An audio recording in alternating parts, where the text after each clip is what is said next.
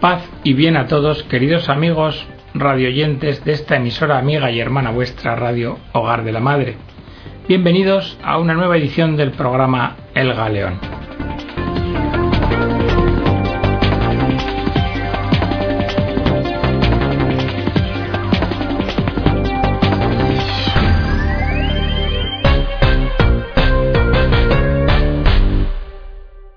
El programa de hoy lo vamos a dedicar a la mentira, a la infracción del mandamiento de Dios de que debemos ser veraces, lo haremos exponiendo las consecuencias que supone en sí este pecado, y pondremos ejemplos vivos de testimonios de fidelidad a la verdad, como lo serán los de Annie Lovert y los de Alina Milan.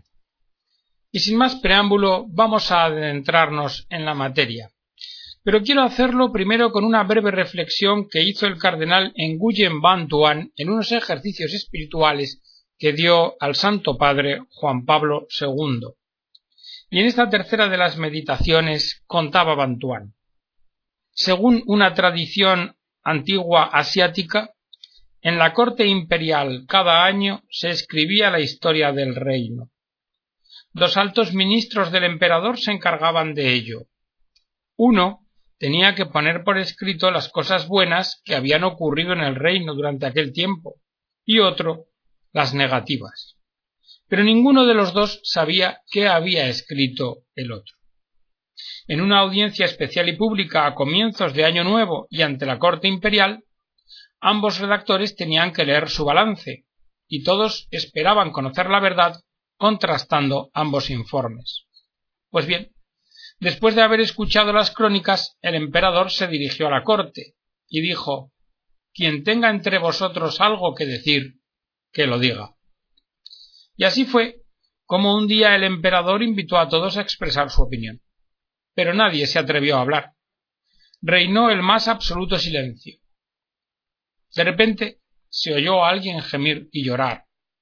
Y entonces el emperador preguntó ¿Quién llora? El que está llorando venga ante mí y deponga. De entre el grupo salió un mandarín, que tras hacer triple reverencia ante el emperador, y con mucho respeto y veneración dijo Majestad, nadie en esta corte se atreve a decir la verdad. Temo que nuestra nación esté en peligro y se derrumbe. Bien amigos, esta pequeña anécdota pone de relieve cuál es la situación que vive la verdad en los tiempos actuales. Y esto es aplicable perfectamente a nuestra patria. En cuanto a la mentira, el arzobispo de La Plata, Monseñor Héctor Aguer, ha hablado de ella en estos términos. El octavo mandamiento exige no levantar falso testimonio ni mentir, y al hacerlo, salvaguarda valores humanos fundamentales profundos, que tienen que ver con la personalidad moral del hombre y con su relación con la verdad, y exige una concordancia entre la palabra y la verdad. Es importante recordar esto, porque la fidelidad a la verdad es un valor que no debe ser traicionado. Tanto el valor de la verdad como el de la relación del hombre con la verdad deben ser la norma y respetarse.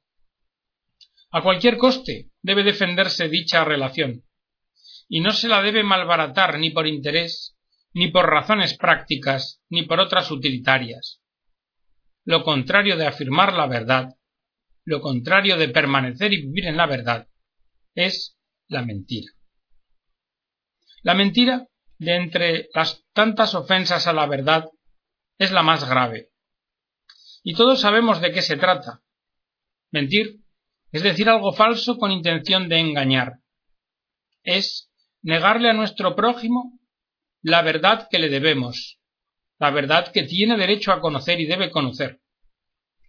Al mentir decimos otra cosa en lugar de la verdad, y esto la tradición cristiana de siempre lo ha considerado una cosa grave y una cosa muy seria.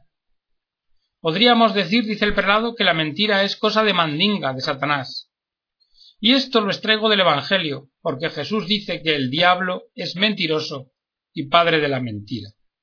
Y cuando miente, saca de lo que tiene dentro, de su bagaje propio. El relato del primer pecado, en las primeras páginas de la Biblia, nos muestra al diablo mintiendo, es decir, engañando al hombre y a la mujer. Por esto la moral cristiana dice que la mentira es mala por su propia naturaleza, o sea, que es siempre mala.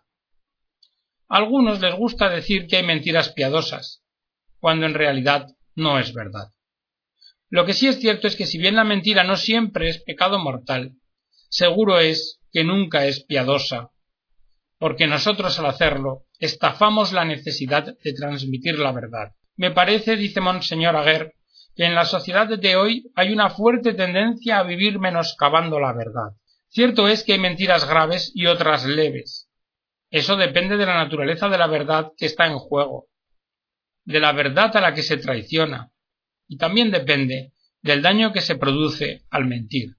Pienso en casos de personas que tienen o tenemos más responsabilidad, como los sacerdotes, o como los políticos, o como los periodistas. Todos ellos pueden producir un daño muy grande respecto a aquellas personas con las que están en relación y a las que deben la verdad. Personalmente me llama la atención que el Catecismo de la Iglesia Católica presente dos notas acerca de la mentira muy serias. Por un lado dice que es una profanación de la palabra y por otro que es una violencia hecha a los demás. Y estas son palabras muy cargadas, es un juicio muy fuerte respecto de la malicia que encierra la mentira. Esa negación de la verdad a quien se la debemos es falta contra la justicia y falta contra la caridad, y ruptura de la confianza que debe reinar en una comunidad. Por esto, la mentira hace la convivencia difícil, cuando no impide lo que podemos llamar la amistad social. Y esto ya nos lo decía Santo Tomás de Aquino. Por esto, la mentira, sobre todo cuando se hace con carácter masivo y cuando la hace alguien que tiene responsabilidad, produce un daño a la convivencia social y resulta funesta para todos. Costumbre es decir que la mentira tiene patas cortas. Y es verdad, pero lo que pasa es que a veces se la ha adiestrado para que corra a gran velocidad y resulta muy difícil alcanzarla. Y aunque tiene patas cortas, siempre somos responsables de la mentira que decimos, y entonces siempre tenemos obligación de reparar el daño que con la mentira hemos producido. ¿Y a qué viene todo esto? Pues todo esto viene a reafirmar que en nuestra sociedad actual hay una fuerte tendencia a vivir menoscabando la verdad. ¿Y cómo se puede corregir? No es fácil si se convierte en un hábito cultural.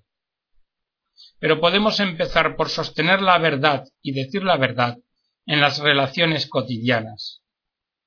No tenemos que mentir porque pensemos que hay mentiras piadosas. Debemos de tener claro que cuando lo hacemos estafamos al prójimo y que es en las pequeñas cosas de cada día, en las verdades cotidianas, en las que fortalecemos la virtud cristiana de la veracidad.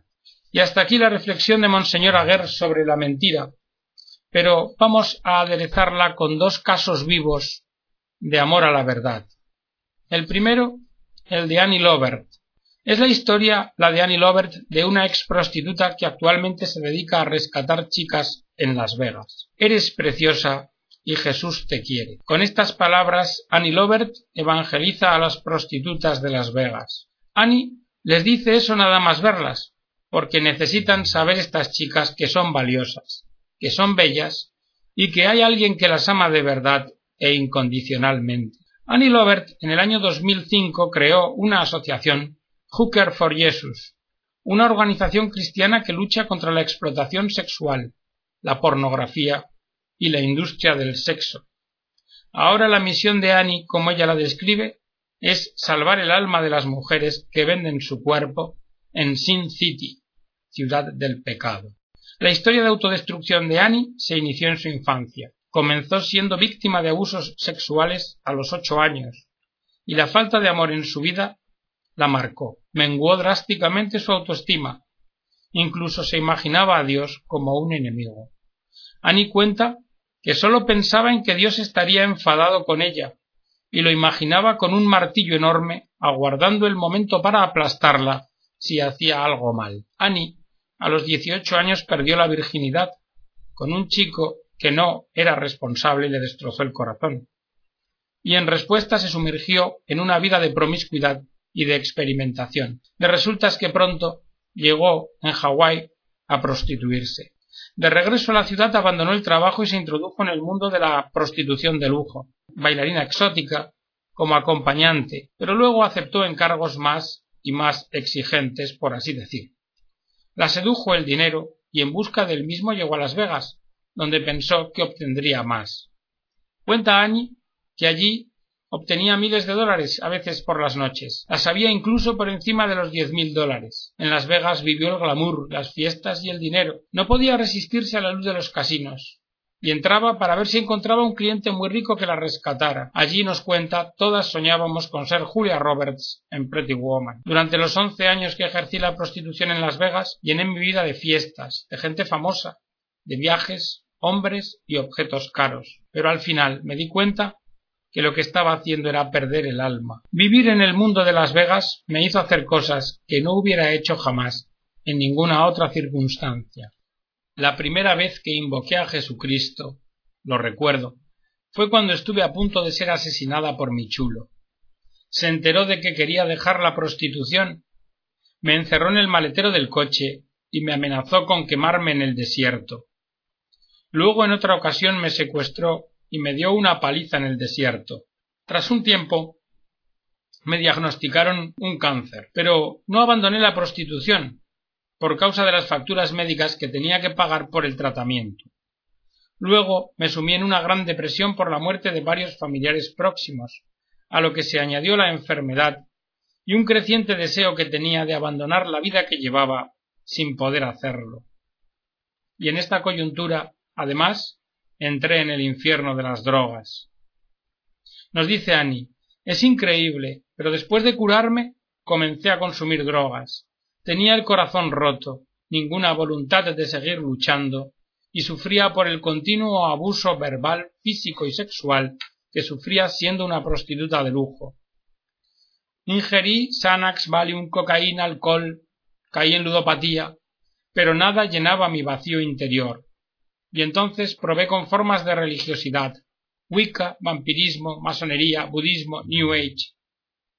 Además, como otras prostitutas, desarrollé una adicción o dependencia hacia el chulo mismo que me pegaba. Estaba perdidamente enamorada de él. Así, hasta que una noche del año 2003 casi morí por sobredosis. Sentía un dolor horrible en mi pecho. Estaba esperando ver las llamas del infierno y le pedía a Jesús que si me salvaba, le hablaría al mundo entero de él. Y entonces Jesús vino a rescatarme. Ahora me dedico a ayudar prostitutas, proxenetas, strippers y a cualquiera que se haya visto en las redes de la explotación sexual. Esta es mi pasión. Quiero ayudarles a ver que hay una vida real esperándoles fuera de la industria del sexo. Si necesitan ayuda para escapar de ese estilo de vida, yo estoy aquí, Annie Lover, para ayudar, no para juzgar. Y ahora recuerdo al mundo y a los clientes aquello en lo que no quieren pensar, que las mujeres no somos robots, que no disfrutamos de los actos sexuales ni de la esclavitud de tener que vender nuestro cuerpo, que tenemos sentimientos y que no los podemos eliminar aunque seamos prostitutas o strippers, que nos duele, que sangramos, que lloramos, que somos hermanas y madres, hijas y primas, y sobrinas, y niñas pequeñas. Y por esto yo propongo y digo a las prostitutas Dios te ama a ti, sí, a ti, a esa persona que vive derrotada. No dejes que el demonio te robe la alegría por más tiempo. Y les propongo, si quieres, puedes rezar conmigo esta oración. Jesús, creo que eres el Hijo de Dios. Ven a vivir a mi corazón vacío. Manda tu Espíritu Santo a llenarme con tu paz, pasión y amor cámbiame completamente de dentro a fuera, que pueda caminar en el destino perfecto que tienes para mí. Enséñame a vivir mi vida nueva. Abre mis ojos a tu verdad. Rompe las mentiras que el demonio ha puesto en mi mente. En ti confío, Señor. Gracias, Jesús. Después, nos cuenta Annie, viene el reto de perdonarse una misma y de perdonar a los enemigos porque si Jesús puede perdonarme y me perdona, ¿no debería y podría perdonarme también yo a mí misma? Así que me perdoné por todas las cosas horribles que había hecho, y de esta forma el yugo de la atadura y la losa de la culpa se esfumaron de mi espalda. Y también perdoné a mi chulo y a todos los demás cuantos me ofendieron. Y rezo por mi chulo cada día, y sé que Dios tiene un plan grande para él. Y siempre recuerdo, perdona y serás libre. Y después del testimonio de Annie Lovert que ha encontrado la verdad, aún os voy a presentar uno más conmovedor, el de Alina Milán. Lo titularíamos de esta forma. Alina Milán prefirió vivir en la verdad muriendo a morir en la mentira viviendo. Primero, el problema. Alina Milán cursaba el quinto año de Derecho en la Universidad Estatal de Moscú. Nació en 1988 y disfrutaba de una vida estudiantil serena hasta que le diagnosticaron hidatidosis alveolar hepática, una enfermedad que consume el hígado y que lleva a quien la padece a una muerte segura. Urgida de un trasplante de hígado, Alina y su madre decidieron buscar soluciones, pues en Rusia aún no se practica este tipo de operaciones. Consultaron y volaron a Israel en octubre del año 2010, al Tel Aviv Suraski Medical Center. Allí Alina se sometió a pruebas preliminares que lanzaron su veredicto. O se hacía un trasplante urgente o le quedaban como mucho dos semanas de vida. Segundo, el dilema. Madre e hija regresaron a Moscú con un problema. Ese tipo de cirugía era muy costosa y la familia no tenía medios para financiarla. Pero había una oportunidad que podría solucionar todo. Si Alina obtenía la ciudadanía israelí, la operación se efectuaría de modo gratuito, pues implicaba el libre acceso a la atención médica estatal. Así que en principio todo parecía sencillo, porque Alina tenía ascendencia judía. Pero, sin embargo, había un pero.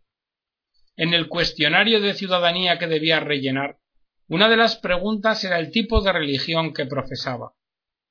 Y de acuerdo con las leyes vigentes, Solo quienes profesan el judaísmo o se declaran ateos pueden ser ciudadanos de Israel. Por ello, si Alina rellenaba el formulario con judío o ateo, obtendría la ciudadanía de inmediato, pero si escribía cristiano, las puertas quedarían cerradas. Tercero, el discernimiento. Alina decidió consultar a su director espiritual, el padre Alejandro Naruseva, qué debía hacer. Y nos lo cuenta el mismo sacerdote, me llamó por teléfono y me preguntó qué hacer, pues los médicos le habían dicho que sólo contaba con dos o tres semanas de vida. Teóricamente para mí la elección era simple, o la mentira, eligiendo renunciar a su fe con la esperanza de poder sobrevivir, o la plena confianza en Dios. No había más elección. Sin embargo, lo cierto es, dice el padre Naruseva, que no me sentía quien para decidir el destino de la joven, y no sabía qué decir, aunque sí lo sabía en realidad, y con estos sentimientos encontrados fui al hospital a verla, y ahí me encontré con la madre de Alina, que me esperaba en la antesala de la zona de reanimación. Pero incluso antes de entrar, la madre de la enferma, dice el padre Naruseva, me dijo que ella y su hija ya habían decidido qué hacer, y antes de que yo pudiera decir nada, me cambió el tema de conversación, porque veía que yo podría tener miedo de escuchar algo que sería horrible para mí, como sacerdote y como cristiano. Cuarto, la decisión. El amor y la verdad. Por fin entraron en la sala. Delante de él, el padre Alejandro se topó con una joven delgada de color amarillo, muy poco parecido a lo que en una joven de veintidós años debería ser. Sonriente, con ojos claros y serenos, Alina me miró y me dijo sin ningún preámbulo Mi madre y yo hemos decidido en firme y definitivamente que no me voy a quitar la cruz, que no voy a renunciar a mi fe, que no existe ningún precio capaz de comprar a Cristo. Ante tan gran valentía, el padre Alejandro Naruseva decidió buscar dinero por todos los medios posibles, y entre los amigos de la universidad juntaron una buena cantidad de dinero, pero no llegaron a los trescientos mil dólares que costaba la operación. Y así El día 14 de marzo de 2011, Alina abandonó este mundo. Quinto, la carta.